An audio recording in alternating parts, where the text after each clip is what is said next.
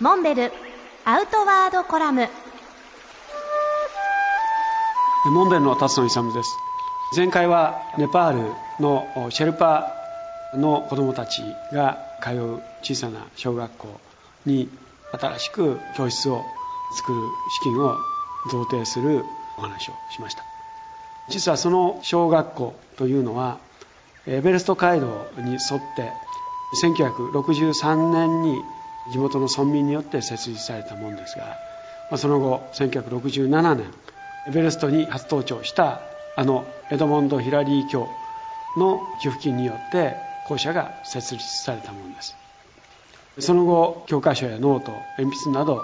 長年にわたってヒラリー財団がその運営を支えてきました。生徒数は176人と地域としては比較的大きな規模の学校にまで成長しました。しかし2008年からヒラリー大山からの寄付は打ち切られ僻地にある当学校への援助や寄付金がなかなか集まらないということで運営に苦慮してきたということです。そんな歴史ある小学校にこの度日本の JICA を通じてモンベルがこのプロジェクトにその資金の一部を提供するということになりました。今回教室の資金を寄贈することになった学校はソルクンブ郡ジャンベジ村というエベレスト街道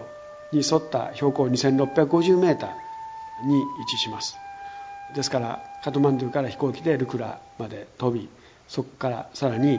2時間から3時間徒歩で歩いたところにこの村が存在するために私自身のスケジュールの都合で学校関係者の方にカトマンドゥまで来ていただいて贈呈式を行うことになりました。ジャンベジ村にまで足を運ぶことはできませんでしたが次回ぜひ機会を設けてこの素晴らしい大自然の中に立つジャンベ小学校を訪れてみたいと考えています。